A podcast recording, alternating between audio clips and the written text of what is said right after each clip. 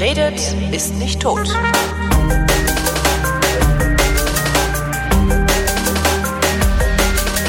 Willkommen zum Geschichtsunterricht Spezial einer Sendung in acht Teilen zum neuen Buch von Matthias von Hellfeld. Das Buch heißt Von Anfang an Europa. Teil 6 heißt Krieg und Diplomatie und Matthias heißt von Hellfeld. Hallo Matthias. So ist es und so bleibt es. Krieg und Diplomatie in der europäischen Erzählung. Wie weit müssen wir denn da überhaupt zurück, bis es Sinn ja, ergibt? Ja, also wenn wir Krieg machen würden, dann könntest du wahrscheinlich 10.000 Jahre vor Christus anfangen. Das machen wir nicht, ähm, sondern wir nehmen den Krieg ähm, und versuchen ihn nur dort darzustellen oder zu sehen, wo eben auch Diplomatie im Spiele ist. Und die Diplomatie, das ist meine steile These, ist eben auch eine europäische Idee, die tatsächlich notwendig wurde nach dem Dreißigjährigen Krieg. Der hat stattgefunden von 1618 bis 1648 natürlich und ähm, er hatte zum einen die Frage Religionsfreiheit, das haben wir in der letzten Folge diskutiert äh, zum Inhalt und das zweite, es wurden dann überlagert geostrategische Ziele Frankreichs, die gerne europäische Dominanz erreichen wollten und Schweden und Dänemarks, die gerne ich sag mal, ost-, nordosteuropäische Großmacht werden wollten, also rund um die Ostsee am Nordteil des Kaiserreichs. Was bedeutet Dominanz in der damaligen Zeit? Also wenn Frankreich dominiert, Steuern einnehmen.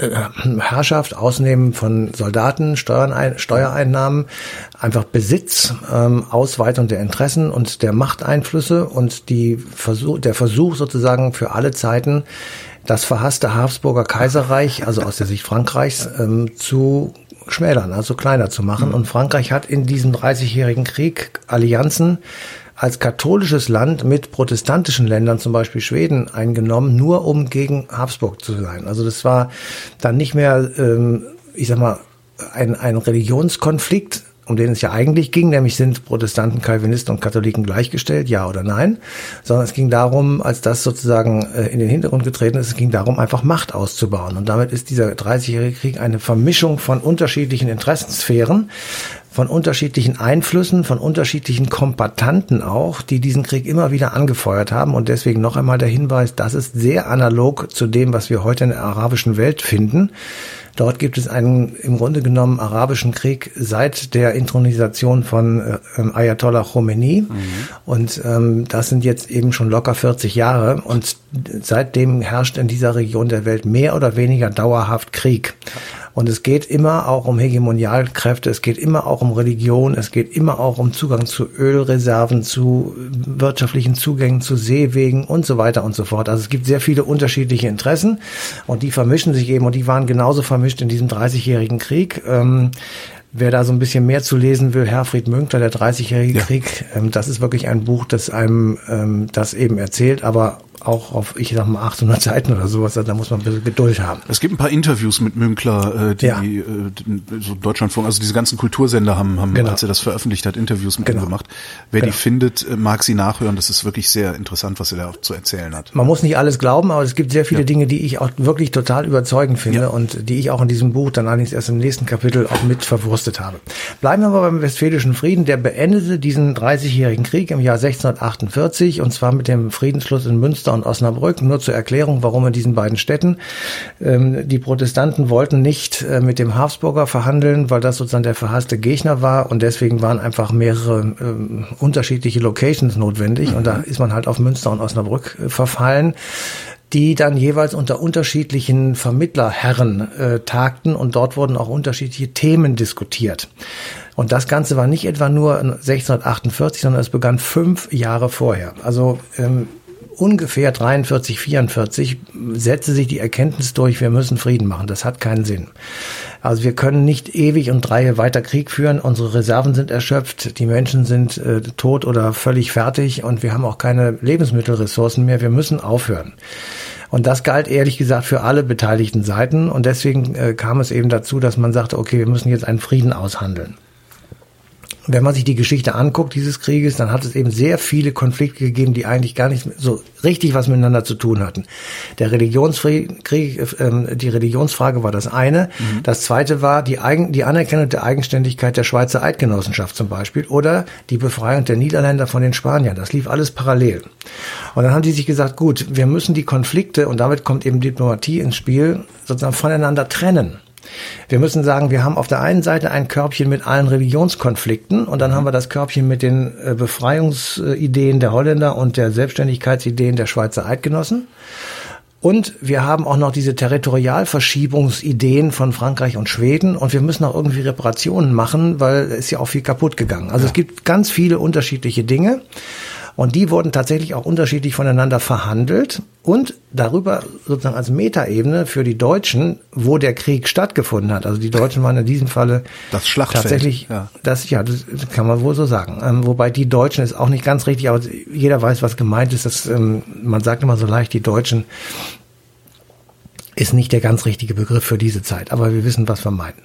Gut, ähm, also äh, es gab ja zu der Zeit, wie wir schon oft festgestellt haben, sehr viele Territorialherren und eigentlich wollte der Kaiser alleine für alle zusammen verhandeln. Und dann haben die Reichsstände, also diese Territorialherren, gesagt, hör mal zu, mein Freund, das geht überhaupt nicht. Wir möchten gerne selbst daran beteiligt werden. Und dann haben sie angefangen auszuloten, wie eigentlich das Verhältnis zwischen dem Kaiser als Zentralmacht und den Territorialherren als ja lokale, regionale Größen äh, aussehen soll in Zukunft. Mhm. Wie, wie wollen wir miteinander äh, Entscheidungen fällen? Wie wollen wir Gerichtsbarkeit organisieren? Wie wollen wir ein Heer finanzieren für den Fall, dass es wieder einen Krieg gibt? Wie wollen wir sowas ähnliches wie eine parlamentarische Debatte sozusagen führen. Also gibt es irgendwo einen Ort, wo wir mitentscheiden können und so weiter. Und all dieses wurde sozusagen erstmal separat vordekliniert und dann, obwohl es eigentlich nur deutsche Interessen waren, in diesen westfälischen Frieden hineingenommen. Mhm. Und das dritte ist, man hat sich vorher festgelegt und gesagt, also wenn es für eine Sache keine Lösung gibt, weil wir uns einfach verrecken nicht einigen können, dann wird dieser Konflikt rausgelöst und auf eine Folgekonferenz vertagt. Also, das als genau, Ergebnis, genauso gut sagen können, dann wird darum gekämpft. Genau, hätte man auch sagen können. Dann ergibt sich aber aus der Folgekonferenz die Tatsache, dass ein Konflikt einen anderen nicht determinieren kann. Ah, okay, ja, also ja, die, ja, klar, ja. Ja, das ist sozusagen die Logik. Und äh, das ist ein diplomatisches Prinzip, das du auch äh, bei der berühmten Schlusskonferenz von Helsinki findest. Da hast du auch drei Körbe mhm. Ähm, die unterschiedliche Dinge beinhalten. Und in dem einen sind die Menschenrechte, im anderen sind die wirtschaftlichen Beziehungen und der dritte ist Kulturaustausch, Reiseerleichterung und bla bla bla. Und über allem steht, die Grenzen sind unverletzbar. Ja. So. Und äh, da konnten dann alle zustimmen und auch wenn das, ach, das eine gefällt mir nicht, aber dafür habe ich beim, beim anderen was bekommen. Also es war so eine Art Deal. Mhm. So, und dann das war also im, sozusagen die Idee daraus ist im Westfälischen Frieden entstanden. Das zweite ist, oder das dritte und vierte ist, man verhandelt an unterschiedlichen Orten, damit sich diejenigen, die sich richtig echt auf den Sack gehen, nicht sehen. Das ist auch eine gute Idee. Ja, wenn du mit, mit einem König oder Kaiser 20 Jahre Krieg führst und dann kommt da die Tür rein und sagt, hallo Willi, ja. da drehst du durch. Also hat man gesagt, Machen wir nicht. Ja.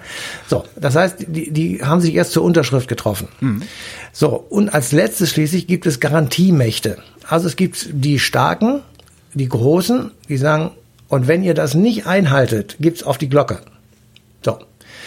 Und da die Kräfte klar waren, also äh, Frankreich war stark, Schweden war stark, die wurden auch finanziell entschädigt, die kriegten also richtig sozusagen das Material dazu in die Hand. Ähm, und insofern war äh, klar sozusagen, diese Ordnung muss eingehalten werden. Das war jedenfalls die Idee dieses Westfälischen Friedens, der dann deswegen bei mir den Titel bekommt, erste Konferenz für Sicherheit und Zusammenarbeit in Europa, also KSZE. Ja.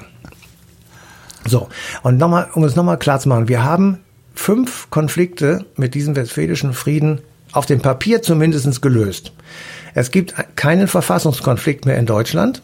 Also das Zusammenspiel zwischen den Territorialherren und dem Kaiser ist geklärt. Es gibt eine schweizerische Unabhängigkeit und eine Unabhängigkeit der Niederlande von den Spaniern. Es gibt Religionsfreiheit für Katholiken, Protestanten und Calvinisten. Es gibt eine stabile Ordnung in der Mitte Europas und es gibt Garantiemächte, nämlich Schweden und Frankreich. So. Was ist eigentlich passiert, dass wir Europäer diesen Impuls aus dem westfälischen Frieden, ja, Diplomatie ist die Lösung, dass wir das nicht auf die Reihe gekriegt haben in den Jahrhunderten danach? Ja, wir das haben es doch, tatsächlich.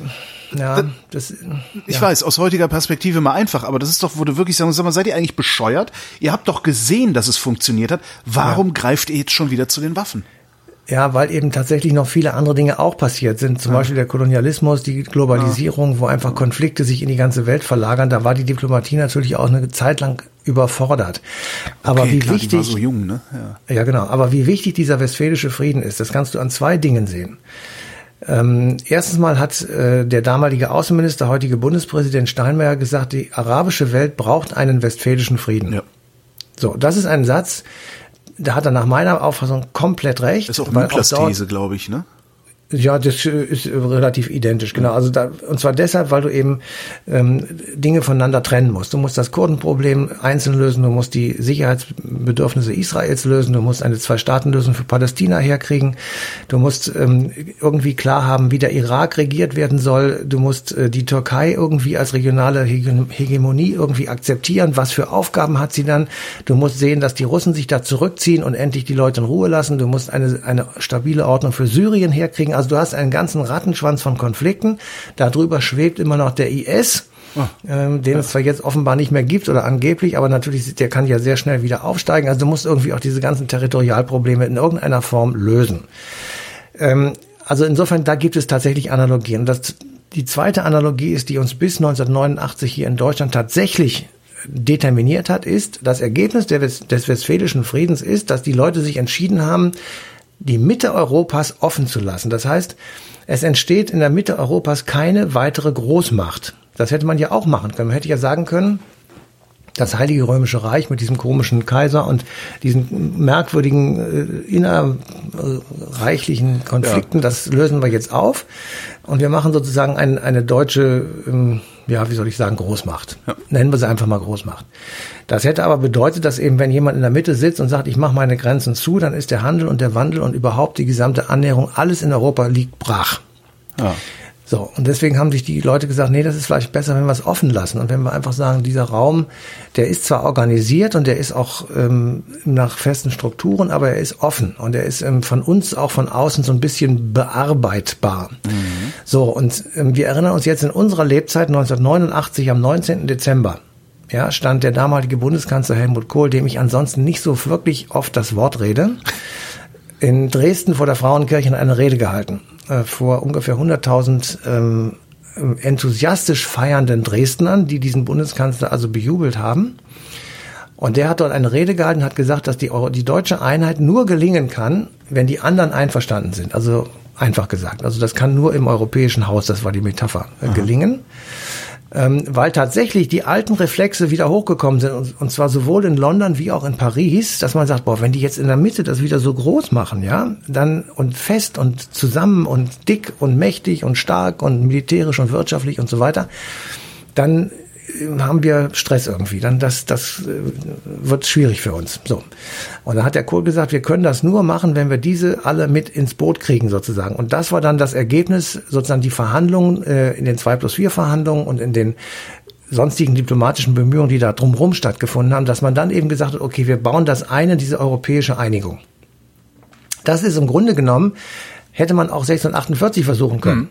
Ja, und man hätte auch sagen können, das, was der Helmut Kohl 1989 gesagt hat, hätte auch schon 500 Jahre vorher sagen können. Das ist tatsächlich genau das Problem gewesen. Deswegen ist in meinen Augen das die wichtigste Rede, die er in seinem Leben gehalten hat, um den Leuten klarzumachen. Und das haben sie auch verstanden. Ähm, deswegen gibt es den Euro, deswegen gibt es die Europäische Union, deswegen gibt es sehr viele Dinge, die vielleicht möglicherweise etwas über den ich sag mal, übers Knie gebrochen waren, also zu schnell kamen, aber das war halt das, ähm, der Preis, den man bezahlen musste, um diese Einheit herzukriegen. Und damals, 1648, war das Problem im Grunde genommen auch schon evident. Was machen wir mit der Mitte? Wir akzeptieren auf der einen Seite, dass die Deutschen irgendwie zusammen wollen, auf der anderen Seite, wenn sie zusammen sind, kommen wir da nicht mehr durch. Ja. Ja, und daraus entwickelt sich das, was wir heute Föderalismus nennen. Ja, dass du einfach sagst, wir sind es nicht gewohnt, in einem Zentralstaat zu leben. Äh, die Franzosen ja, bei denen ist das immer schon so gewesen. Jedenfalls. Ähm, Aber ob sie damit glücklich sind, stelle ich jetzt auch noch mal in Frage. Das, also, das, ja, ja, also Glück und Unglück ist keine, äh, kein Kriterium für einen Historiker. Das ja. ist einfach nur Feststellung, äh, wie es gekommen ist und wie wir es dann in Zukunft machen, das können wir dann noch überlegen. Aber es ist jetzt eben einfach ähm, so, um zu erkennen, warum eigentlich diese Unterscheidungen da sind. Und das, äh, es hat mehrere Weichenstellungen gegeben, wo man das hätte ändern können. Zu der nächsten komme ich jetzt gleich. Ähm, aber es ist halt immer so entschieden worden, dass die Deutschen in der Mitte eben, ich sag mal, lose verbunden bleiben. Und das hat dann irgendwann im 19. Jahrhundert zu dieser ähm, Eruption geführt, äh, Gründung Kaiserreich und dann dieser aufbrausende und völlig äh, irrationale Nationalismus, der dann später von Kaiser Wilhelm II. Ähm, propagiert wurde. Ja. Also ich hatte eben gesagt, oder du hast zu Recht eingewonnen, warum um Himmels Willen ist also nicht ähm, die Diplomatie dann einfach weitergegangen. Da möchte ich gerne an einen äh, Punkt kommen, der ist äh, ungefähr 100 Jahre später, also 1648 ist der Westfälische Friede, 1506, äh, 1756 bricht der sogenannte Siebenjährige Krieg aus. Mhm. Und es gibt ähm, Historiker, die sagen, das ist der Erste Weltkrieg. Oh. Ähm, ja, genau. Und das habe ich auch, ich habe auch O gesagt. Wieso eigentlich? Und dann habe hab ich mir gesagt, welche, um welche Konflikte ging es eigentlich? Also es waren jetzt, du hörst jetzt lauter Länder, die daran beteiligt waren ja. und daran auch, wie die das jeweils genannt haben. Also Großbritannien und Frankreich, die an diesem Konflikt beteiligt waren, wollten ihre Kolonien in Nordamerika und Indien verteidigen. Aha. Gleichzeitig ging es um das machtpolitische Gleichgewicht in Europa und um die Hoheit und die transatlantischen Seewege und die Vorherrschaft über Stützpunkte in Afrika und eben in Indien. Deshalb heißt dieser siebenjährige Krieg in Preußen, die auch daran beteiligt waren, dritter Schlesischer Krieg, weil sie nämlich um Schlesien kämpfen. Okay. Die Briten in den nordamerikanischen Kolonien waren sie ja schon zu, ähm, zugegen, nannten diesen Krieg French and Indian War oder The Great War for the Empire. Ja. Die Franzosen sprachen vom La Guerre de la Conquête als 1762 eine britische Invasion dann auch noch auf den Philippinen ähm, stattgefunden hat, nannten die Spanier das Ocupación Britannica de Manila. Und in Indien heißt der siebenjährige Krieg schließlich dritter Karnatischer Krieg. So, jetzt kannst du sehen, dieser Krieg hat überall stattgefunden. Ja. Auf der ganzen Welt. Und damit war die Diplomatie tatsächlich am Anfang komplett überfordert, weil sie gar nicht einschätzen konnten, wenn du im Schlesischen Krieg mit Preußen eine Kugel abfeuerst, könnte das in Manila eine Folge haben. Ja. Ja, weil sozusagen die Denke, ähm, dass man seinen Gegner mit einem Krieg an einem ganz anderen Ort dieser Welt in die Knie zwingen kann, ähm, komplett neu war. Und das gilt auch für das, was dann danach stattfand, für die Französische Revolution. Die hat ja den Vorläufer in der amerikanischen Unabhängigkeitsbewegung. Dort ging es eigentlich um einen Streit zwischen England und Frankreich. Ach. Ja, die Engländer waren die Kolonialherren in Nordamerika. Ja. Die Kolonisten kriegten Stress mit ihrer so, Regierung in London. Also ja. England war daran beteiligt und die Franzosen wurden von den aufständischen Amerikanern angesprochen, ob sie ihnen nicht helfen könnten. Und dann hat der französische König gesagt, das ist ja geil. Der Konkurrent in Europa ist England. Mit dem streiten wir uns immer um Kolonien und um die mhm. Vorherrschaft und so weiter. Deswegen gehe ich jetzt in Amerika in den Krieg gegen ihn um ihn zu schwächen, um dann hier in Europa einen Vorteil zu haben oder in anderen Kolonien. So, dass das dann nach hinten losgegangen ist für den französischen König, ja lag an was anderem, nämlich dass seine Soldaten dann auf einmal infiziert wurden mit der Idee, ähm, die da die amerikanischen Unabhängigkeitsleute hatten. Mhm. Und das kam dann ganz schnell rüber nach Europa, also nach Frankreich. Und deswegen hat die französische Armee bei der französischen Revolution auch im Grunde genommen keine große Gegenwehr geleistet, weil eben viele Soldaten die Idee, ich sag mal, von Amerika mitgebracht haben und sie dort äh, für gut befunden hatten und sagten, so einen Typen haben wir auch, den wir gerne loswerden wollen. So, und ähm, insofern sieht man einfach, dass äh, die Globalisierung von Konflikten natürlich auch sozusagen das Nachhecheln der Diplomatie erforderte. Kann, und, kann die Diplomatie dieses, nur lernen, indem ihr ja. einen Krieg vorausgeht? Naja, was soll sie sonst machen? Sie muss im Grunde genommen, heute versucht sie zu antizipieren, ja. aber natürlich reist unser Außenminister immer den Konflikten hinterher. Ja, stimmt. Und versucht Gräben zuzuschneiden. Das machen alle. Also, ja. wenn ich wüsste, wann der nächste Krieg ausbricht in Asien oder so, dann würde ich ja jetzt schon dahin fahren, aber ich weiß es eben nicht. Und insofern bin ich immer hinterher. Aber auf der anderen Seite kann ich natürlich tatsächlich dann mit den Friedensschlüssen und mit der Diplomatie Weichen stellen, um die Anzahl der Kriege zu minimieren ja. und der Konflikte irgendwie zu, die in irgendeiner Form zu regeln. Und da wir jetzt schon gerade bei der Französischen Revolution sind, die 1789 begonnen hat und 1815 äh, sozusagen ein Ende gefunden hat, jetzt nicht von der Idee her, aber vom, vom Konfliktpotenzial mit der Niederlage von Napoleon äh, bei Waterloo, und sich dann sofort der Wiener Kongress anschloss, der im Übrigen während der Schlacht schon stattgefunden hatte, kommt ein weiterer Kniff dazu sozusagen, ähm, wenn man sich nämlich erstaunt fragt, wieso ist eigentlich Frankreich als gleichberechtigter Partner am Verhandlungstisch beim Wiener Kongress? Warum eigentlich? Moment, ja, wer, wer muss denn da alles? Ach so, Frankreich ja, war ja der Aggressor und ist geschlagen genau, worden bei Waterloo genau. und Genau, also Frankreich hat verloren. Okay. Mhm. Äh, hat alle Konflikte, die es gab, ausgelöst, weil die Besetzung Frankreichs in Europa natürlich äh, die berühmten antifranzösischen Kolonialkriege hervorgerufen hat. Preußen hat gekämpft, Österreich hat gekämpft, England hat gekämpft.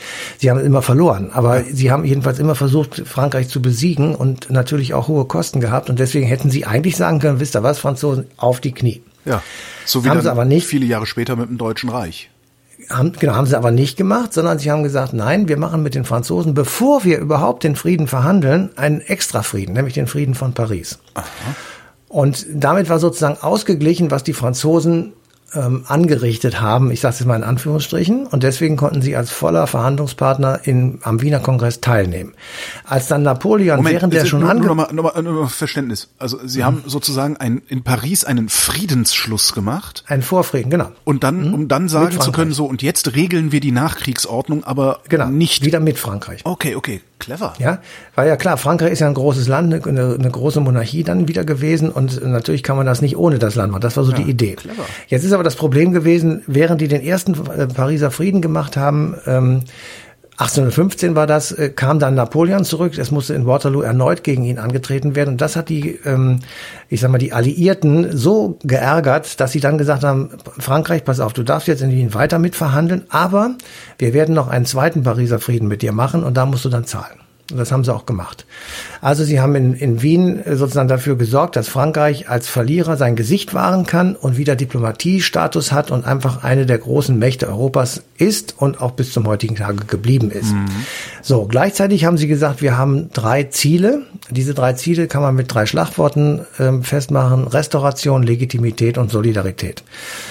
Restauration bedeutete, wir haben eine große Angst vor weiteren Revolutionen. Wir möchten auf gar keinen Fall, dass es wieder so, zu so etwas kommt. Also stellen wir die alten Monarchien Europas wieder her. Und dort, wo sie untergegangen sind und wir jemanden finden, der ein Recht hat, dort den Königsthron wieder zu besetzen, da setzen wir sozusagen die Monarchie wieder instand. Das ist die Legitimität. Mhm. Und gleichzeitig versichern sich die europäischen Monarchen Solidarität für den Fall einer tatsächlichen weiteren Revolution, dass sie ihnen dann sozusagen sofort gegenseitig Hilfe leisten. Nach diesen drei Prinzipien wird dann Europa sozusagen ähm, neu gestaltet und es beginnt ähm, die, die, ich sag mal, eine, eine heute oft angewendete Strategie, dass man Überprüfungskonferenzen macht. Mhm. Die findet 1818 in Aachen statt. Und in dieser Überprüfungskonferenz stellen dann die Regenten oder ihre Abgesandten, also die Außenminister fest, ja, also an sich hat es ganz gut funktioniert. Wir haben nur so ein bisschen Stress im Deutschen Bund, also dieser merkwürdigen Nachfolgeregelung, die dann äh, nach dem Rheinbund, da wollen wir jetzt nicht im Einzelnen drauf eingehen, das kann man dann nachlesen, wenn man möchte. Ähm, da haben wir also, äh, ich sag mal, revolutionäre Elemente finden wir da, also Turnvater Jan und ah, ähm, okay. andere Leute, die also ich sag mal, sich was anderes vorgestellt haben. Die Burschenschaften waren ganz revolutionär und Hort der, äh, des Aufstandes und der Aufruhr. Und äh, da haben die dann gesagt, also da müssen wir irgendwie was gegen machen und die verabreden dort bestimmte Maßnahmen, die man treffen könnte, falls das äh, weitergeht. Das war 1818 als Nachfolgekonferenz des Wiener Kongresses. Also, die Diplomatie behält sozusagen das Heft des Handelns in der Hand und versucht einfach ähm, auf Entwicklungen einzugehen, die ähm, während des Prozesses sozusagen stattfinden, um dann, ich sag mal, möglicherweise zu erneuern, weitere Friedensschlüsse zu machen oder irgendwelche anderen äh, Entscheidungen zu treffen. Und diese Entscheidungen wurden dann tatsächlich ein Jahr später getroffen. Es ist 1819 zu einem merkwürdigen Attentat gekommen, eines ähm, verwirrten äh, jungen Mannes auf einen Schriftsteller namens von Kotzebue und dieser arme von Kotzebue wurde in seiner Wohnung hingerichtet und es hat einen großen Aufschrei gegeben, der war damals ziemlich bedeutend und bekannt. Mhm. Und ähm, das hat dann die Karlsbader Beschlüsse hervorgerufen. Also das, was die in der Nachfolgekonferenz ein Jahr vorher schon beschlossen hatten, wurden dann 1819 in Karlsbad nochmal sozusagen in die Tat umgesetzt. Und von da an begann sozusagen äh, die restaurative Ordnung zurückzuschlagen. Es beginnt gleichzeitig sozusagen der Biedermeier blüht auf, also die Leute ziehen sich in ihr Privates zurück, weil sie denken, um Gottes Willen, draußen ist Polizeistaat und Rasterfahndung. Mhm. Also mit unseren Begriffen heute genannt natürlich. Ähm, Insofern war also die, ähm, die Konsequenz der Ordnung, die dann in Wien stattgefunden hat oder ausgedacht wurde, eben eine restaurative, also eine zurückdrängende, eine, eine Ordnung, die in das alte System wieder zurückgehen möchte. Und das hat am Anfang auch eine Weile lang geklappt, aber letzten Endes, wenn du das 19. Jahrhundert dir insgesamt anschaust, eben nicht, weil es überall Nationalbewegungen gegeben hat, überall liberale Gruppierungen und Bewegungen gegeben hat, die einfach Verfassungen wollten und die diese absolutistischen Herrschaften abgelöst haben durch konstitutionelle Monarchien, so wie es in England schon viele Jahrhunderte üblich war ähm, und wie einfach jetzt auch in Europa das dann organisiert wird. Insofern war das System sozusagen äh, von Wien, das ist die zweite äh, Konferenz über Sicherheit und Zusammenarbeit in Europa, eine Weile lang hat es funktioniert, aber spätestens 1853, sagen die Historiker, ist die zu Ende, weil dort beginnt der Krimkrieg. Ja. Ähm, und da stehen sich die ich sag mal, die einstigen Verbündeten des Wiener Kongresses auf unterschiedlichen Seiten dieses Krieges gegenüber und damit ist diese Ordnung eh geplatzt. Der erste Stellvertreterkrieg? Ähm, nee, da ging es um, äh, da ging es einfach darum, Osmanisches Reich, das ah, ist der kranke okay. Mann am Bosporus und Russland will immer schon, wollte immer schon die Dardanellen und den Bosporus beherrschen, um einfach Zugang nach Europa zu haben auf diesem Wege und da ging es einfach um Machterweiterung Russlands okay. und das wurde aber äh, von England und Frankreich nicht so gut geheißen und es, es gab ein, ist auch eine sehr komplizierte Gemengelage, eigenes Buch, eigener Podcast. ist klar. ähm, aber ich will noch so ein paar Dinge weiter sagen, weil also äh, das ist schon ein sehr spannendes Kapitel, weil dann auch irgendwann der Großmeister der Diplomatie die Bühne betritt ähm, und das heißt Otto von Bismarck. Mhm. Wir wollen jetzt nicht über den im Einzelnen reden, das ist ähm, auch abendfüllend. Aber was ich tatsächlich faszinierend finde, ist in diesem Zusammenhang mit Diplomatie und Krieg. Der Typ hat eine Diplomatie aufgezogen, ähm, die wirklich ähm, ihresgleichen sucht. Also er hat ähm, 1871 das Kaiserreich gegründet. Das war so mit seine Idee und sein politisches Ziel. Und mhm. das hat er dann sozusagen ins Werk gesetzt und dann hat er gesehen, okay, dieses kleine Baby, das ist natürlich anfällig. Äh, wir sind umzingelt von großen, starken Nationen, die uns überlegen sind und wir müssen irgendwie gucken, dass wir ein Sicherheitssystem aufbauen, dass wir nicht in die Lage geraten, von irgendeinem von diesen Nachbarn, sage ich jetzt mal, geschluckt zu werden. Und in diesem Sinne baut der Mann Zwischen, in den Zwischenfrage, bestand diese Gefahr realistischerweise oder war das so eine Einbildung, die man nee, hatte in der das Zeit? Das ist seine Nee, nee, das war seine Gefahr sozusagen, die er selbst gesehen hat. Und okay. das war einfach die Konsequenz der Politik der letzten Jahrhunderte, dass man mhm. immer sozusagen die Deutschen also ich ähm, noch vielleicht mal einen Satz, so diese deutsche Frage. Also man hat immer gesagt, deutsche Frage, das ist nach der DDR und Bundesrepublikgründung sozusagen virulent geworden oder vielleicht nach dem Zweiten Weltkrieg. Das ist natürlich Blödsinn. Die gibt es im Grunde genommen die ganze Zeit über. Mhm.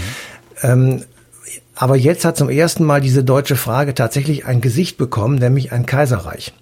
So, und das war jetzt eine Großmacht, die auf einmal sozusagen mittendrin entstanden war, also genau das gemacht hat, was Jahrhunderte vorher immer verhindert worden ist, nämlich von den Randmächten, also Spanien, England, äh, die Österreich, ähm, später auch Russland, also die hatten kein großes Interesse daran, dass eben so ein Riesenklotz äh, in der Mitte Europas entsteht. Dann gab es Preußen, das war aber, solange es als Preußen nur existierte und nicht eben schon Deutschland teilweise okkupiert hatte oder mit ähm, eingenommen hatte, eben eine nordostdeutsche Großmacht auch, aber war flächenmäßig klein, das war ein sehr starker Militärstaat. Ähm, aber das sozusagen der Rest äh, der, der kontinentalen Mitte war freies Durchzugsgebiet. So, und das wurde jetzt durch dadurch eben ähm, verhindert oder dem wurde ein Ende bereitet durch das Deutsche Kaiserreich.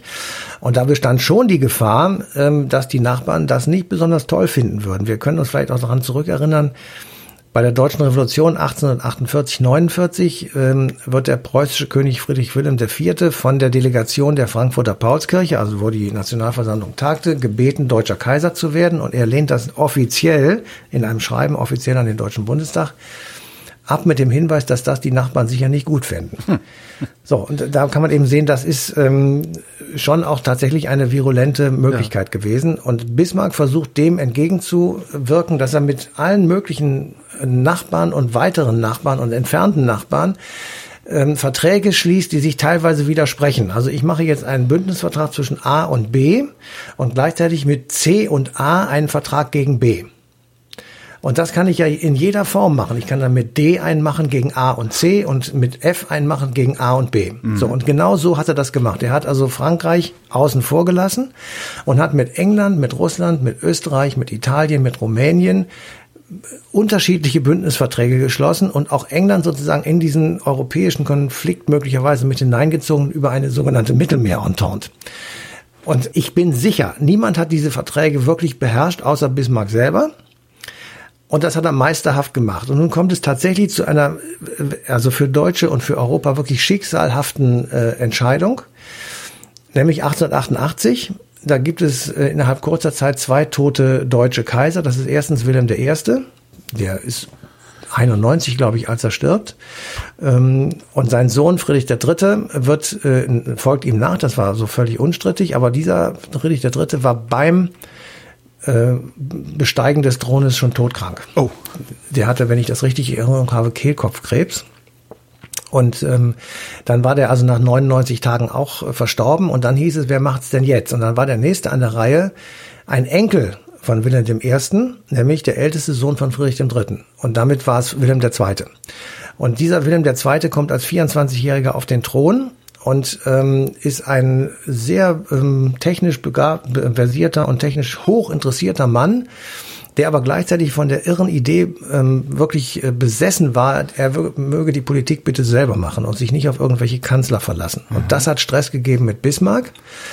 Der kündigt dann 1892 seinen Job auf. Das ist der berühmte, das Bild, der Lotse geht von Bord.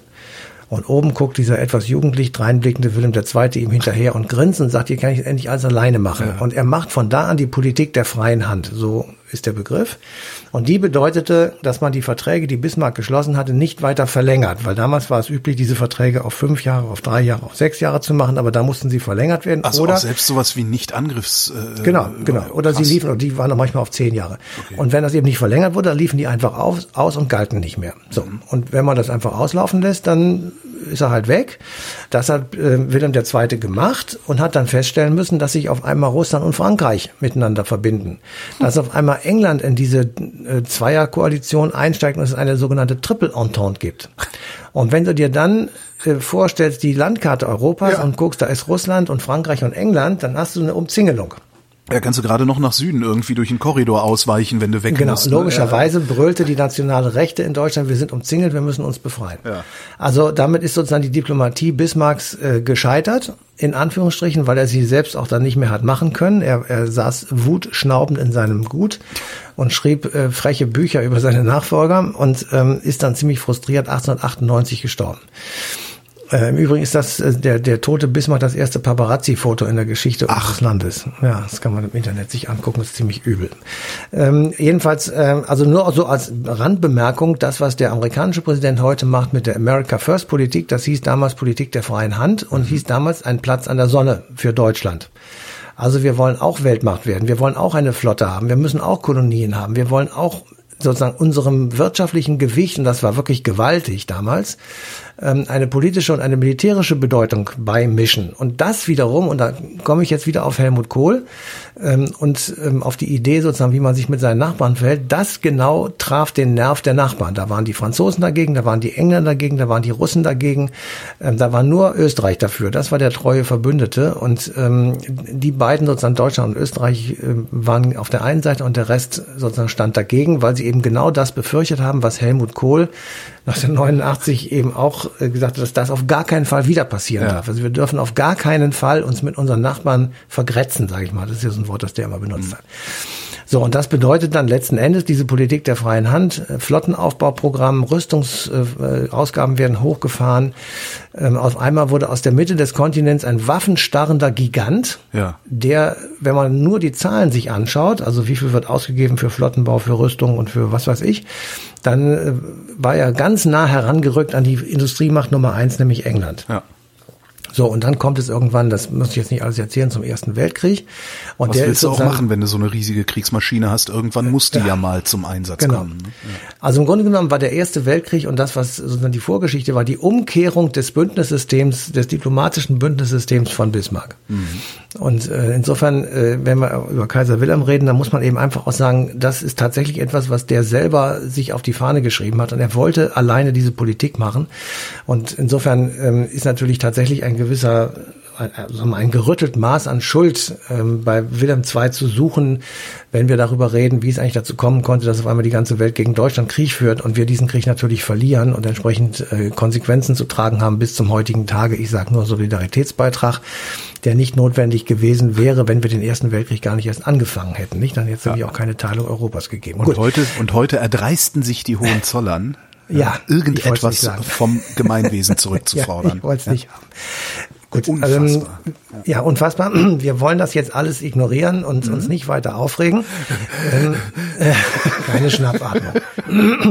genau. Ähm, wir, wir haben uns wieder beruhigt sozusagen und äh, stellen fest, was dann folgt, ist die Urkatastrophe, die berühmte Urkatastrophe des 20. Jahrhunderts, aus der dann ganz viel andere Sachen folgen, die nichts mit Diplomatie mehr zu tun hatten. Mhm. Da war sozusagen die Diplomatie eingekrallt äh, in die politischen Absichten der jeweiligen Führer. Das galt für Stalin, das galt für Hitler. Ähm, die, die letzten Versuche, die gemacht wurden von Chamberlain aus Großbritannien ähm, auf der ähm, Konferenz von München im September 1938, mögen ja noch als diplomatisch durchgehen. Aber der Rest war im Grunde genommen eine Indienststellung der Diplomatie in ein politisches Konzept, ähm, über das wir jetzt nicht reden brauchen, weil das jeder kennt und weil wir es als verbrecherisch ähm, sozusagen ähm, erkannt haben. Dann kommt nach dem äh, Ersten Weltkrieg und nach dem Zweiten Weltkrieg ist natürlich auch wieder zu Friedensverhandlungen. Der Versailler Vertrag, der ist ja im Jahr 2019 gerade heftig diskutiert worden. Der wird heute auch ein bisschen anders gesehen als früher. Es ist nicht mehr nur dieser Frieden, der gegen Deutschland gerichtet war, sondern es war eben auch ein Frieden, der versucht hat, eine europäische, eine fast Weltneuordnung herbeizuführen, indem also mit vielen Folgeverträgen und Konferenzen, die bis 1923 gingen, nicht nur das Osmanische Reich ähm, zerstört und die Türkei ähm, sozusagen das Licht der Welt erblickt hat oder zerstört wurde und dass die Türkei entstand. Mhm sondern eben auch der Mittlere und Nahen Osten eine komplette Neuordnung erfahren hat, mit sehr viel unguten Konsequenzen. Das wissen wir heute. Ähm, der Konflikt dort ist eben auch mitbegründet durch diese Fehlentscheidungen, die dann äh, während der Konferenzen nach dem Ersten Weltkrieg stattgefunden haben. Ähm, aber da bin ich ein bisschen zögerlich jetzt zu sagen, das ist die KSZE Nummer drei weil ähm, in dieser Konferenz tatsächlich der Gedanke der Rache und des Aus, Ausgleichs für erlittene Verluste auch in Zukunft, ja, ja. Ähm, eine zu große Rolle gespielt haben und zu sehr zu Lasten der Deutschen gegangen ist, denen einfach gesagt wurde, ihr wart an allem schuld, was natürlich Bullshit ist. Also natürlich hatten sie auch Schuld, aber nicht alleine. Ja, wir können genauso gut bei Frankreich Schuld finden. Das wurde aber damals natürlich nicht gemacht, weil die zu Recht äh, gesagt haben, wir haben die ganze Zeit darunter gelitten, genauso wie Belgien. Dort war die Westfront und da das halbe Land ist zerstört gewesen. Es hat wirklich viele Tote gegeben. Mhm. Insofern war die moralische Entrüstung der Franzosen leicht nachvollziehbar und deswegen haben sie sich eben auch weitgehend durchgesetzt. Gegen den Willen beispielsweise des amerikanischen Präsidenten, der eben gerne so eine europäische Nachkriegsordnung hätte, in denen es Deutschland nicht so schlecht gegangen wäre. Aber er konnte sich nicht durchsetzen und ähm, da gibt es ja auch äh, seine Erinnerungen, die das beschreiben. Und ich glaube schon, dass es da also tatsächlich eher darum ging, äh, diesen europäischen Konflikt zwischen Deutschen und Franzosen ähm, irgendwie zu regeln. Der Vertrag ist dann doch unterschrieben worden, genauso wie die Pariser Vorortverträge, wo eben Österreich-Ungarn zum Beispiel aufgelöst wurde. Es entstehen dort neue Staaten. Der Balkan wird reorganisiert. In Österreich gibt es ein Wiedervereinigungsverbot mit Deutschland. Also wenn es das nicht gegeben hätte, so meine These, hätte es vermutlich eine Vereinigung zwischen Deutschland und Österreich gegeben nach dem Ersten Weltkrieg. Ähm, die Türkei wird aufgelöst, hatte ich gerade schon gesagt, und es beginnt sozusagen das, die Geschichte des Königreichs Jugoslawien. Ähm, das heißt vorher noch ein bisschen anders, ähm, aber es ist im Grunde genommen ähm, ist Kroatien und Slawonien zusammen, die also dann letzten Endes irgendwann äh, in dem Königreich Jugoslawien enden, woraus dann irgendwann später Jugoslawien unter Tito wird nach dem Zweiten Weltkrieg. Also man sieht schon, dass es dort auch durchaus langfristige Folgen gegeben hat, die ähm, sozusagen dem Ziel gedient haben, wir wollen eine Ordnung schaffen, die ich sag mal, einen weiteren Ersten Weltkrieg verhindert oder jedenfalls weitgehend unmöglich macht. Und dazu war auch die Idee geboren worden, einen Völkerbund einzurichten, in dem die Konflikte, die natürlich weiterhin vorhanden waren, diskutiert und möglicherweise eben auch mit friedlichen Mitteln gelöst werden sollten. Das ist aber weitgehend eben eine Idee geblieben. So, jetzt haben wir den Ersten Weltkrieg abgehandelt im RAF-Cut, jetzt geht es in den Zweiten Weltkrieg, den erzählen wir nicht so weiter, aber wir gehen auf das Ende dieses Krieges, ja. Wo es tatsächlich keinen Friedensvertrag gibt. Also das nur nochmal zur Klarstellung. Also wir haben äh, nach 1945 mit den alliierten Siegern keinen äh, Friedensvertrag abgeschlossen. Es gibt zunächst mal einen, ähm, einen Waffenstillstand und ein Ende sozusagen der, der Kampfhandlungen. Und dann gibt es die Aufteilung Europas und dann beginnt tatsächlich ähm, Diplomatie in sozusagen seiner feinsten Form. Ähm, nämlich, ähm, wir haben nach dem Krieg einen kalten Krieg ja. und Diplomatieaufgabe war es, diesen kalten nicht zum heißen werden zu lassen. Und die haben sich dann einfach überlegt, wie können wir den Druck, der im Kessel ist zwischen den beiden Systemen, also zwischen der westlichen demokratischen und der östlichen sozialistischen Welt, äh, den verlagern sie dann diplomatisch geschickt auf irgendwelche Randgebiete, also die berühmten Stellvertreterkriege, die dort unglaubliches unglaubliches Leid ähm, ausgelöst haben. Also in, in Indochina kann man das bis zum heutigen Tage sehen und ähm, die aber jedenfalls dafür gesorgt haben, dass der Krieg nicht zu einem Weltkrieg wurde und hauptsächlich nicht in Europa stattgefunden hat, wo entlang der Demarkationslinie zwischen äh, Ost und West und Deutschland und äh, Bundesrepublik und DDR sich diese beiden Systeme sozusagen Auge in Auge gegenübergestanden haben. Und es gibt ja diesen, dieses wahnsinnige Bild, wo also die beiden Panzer von Ost und West ja. Aufeinander zu rasen und dann mit so einer Wippbewegung auf einmal stoppen und mit rauchenden Schornstein, hätte ich beinahe gesagt, voreinander stehen. Und es hat nicht viel anlässlich, gefehlt. Anlässlich der Berlin-Blockade, glaube ich, ist das entstanden. Ne? Ja, es ist auf jeden Fall da ähm, am Checkpoint Charlie gewesen. Und ähm, es, es war sozusagen wirklich kurz davor, dass das passiert. Dann hat es, es Gott sei Dank nicht passiert. Das hätte vermutlich wirklich einen dritten Weltkrieg ausgelöst. Und dann wäre Deutschland tatsächlich äh, wohl nicht wieder auf die Beine gekommen. Also das hätte ich, also okay, das hätte, hätte Fahrradkette, aber ja. im, im, Prinzip ist es dann schon äh, schwierig. Ähm, und dieser Kalte Krieg ähm, wird sozusagen immanent. Ja, gibt es diplomatische Überlegungen, die äh, auf sein Ende hinarbeiten. Und das beginnt erstaunlicherweise, man glaubt das nicht, im Ostblock. Ähm, also die ähm, haben mehrere Konferenzen natürlich immer. Der Warschauer Pakt, der trifft sich natürlich unentwegt und die diskutieren immer, wie wir denn es wohl hinkriegen könnten, dass die ähm, ich sag mal, die Grenzen in Europa sicher sind, dass man also jetzt äh, nicht mehr unentwegt ähm, Stress haben muss, ob äh, die Oder-Neiße-Grenze nun gilt oder nicht, oder ähm, also die Grenze, die Ostgrenze der DDR und die Westgrenze Polens. Und ähm, wie, wie man sozusagen irgendwie vers versuchen kann, auch für zukünftige Zeiten, ich sag mal, den Krieg in Europa auszuschließen. Dabei ging es tatsächlich erstmal um Europa.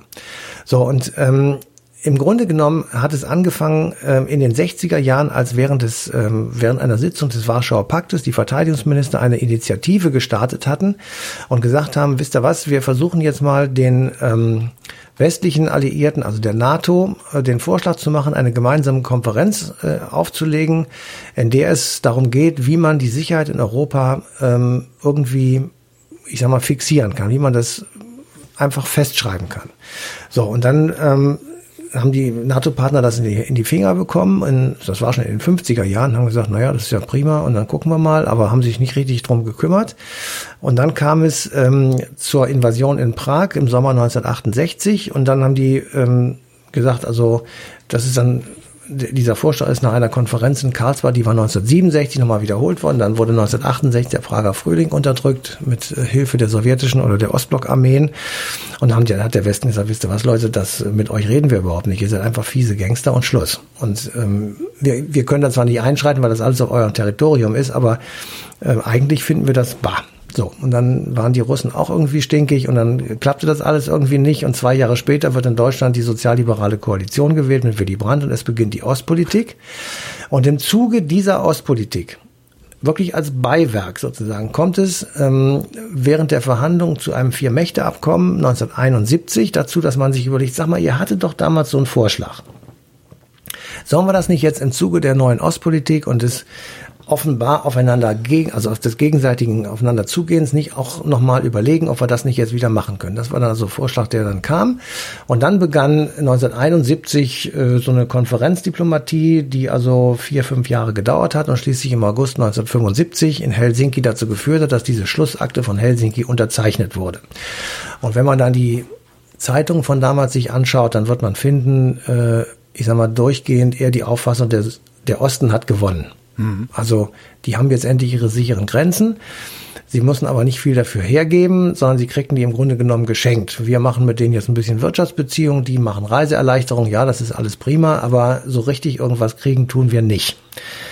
Und das genaue Gegenteil war der Fall. Das hat man aber erst hinterher gemerkt, weil nämlich in dieser Schlussakte wird festgeschrieben, dass die Menschenrechte gelten. Ja, das war der fiese Trick dabei. Und das haben Wus die wussten die das damals doch, schon? Doch, doch, das der, wussten sie. Der Westen doch, hat doch. das extra gemacht, diesen, diesen, diesen, äh, äh, wie nennt man das, diesen, diese Saat gepflanzt oder Ja, ja, das, das war, das wurde auch diskutiert ganz offen. Und dann haben die gesagt, ja gut, also ihr wollt die Grenzen versichert haben, wenn ihr das doch, wenn wir das doch zusichern, dann können wir keinen Krieg mehr gegen euch führen, weil wir akzeptieren ja die Grenzen, die es jetzt gibt. Ja. So. Im Übrigen auch inklusive der Oder-Neiße-Grenze, die war natürlich Teil davon. Die Deutschen haben das dann einfach so überweggelabert, aber natürlich war das Teil davon. Ähm, so, und also ich erinnere nur, falls jetzt gleich wieder einer äh, lange Kommentare schreibt, es ist mir klar, dass äh, bei dem bei der Ostpolitik ein Brief zur deutschen Einheit äh, beigelegt wurde äh, beim Vertrag von Moskau, in dem eben stand, dass die die Deutschen äh, sich immer selbst wieder wieder vereinigen wollen unter friedlichen Mitteln. Also diese Grenze sollte schon auch verändert werden können mit friedlichen Mitteln. Die innerdeutsche war gemeint und dass die westdeutsche Regierung in äh, Bonn die Oder-Neiße-Grenze nicht völkerrechtlich de facto oder de jure doch, de jure anerkannt hat, aber de facto schon.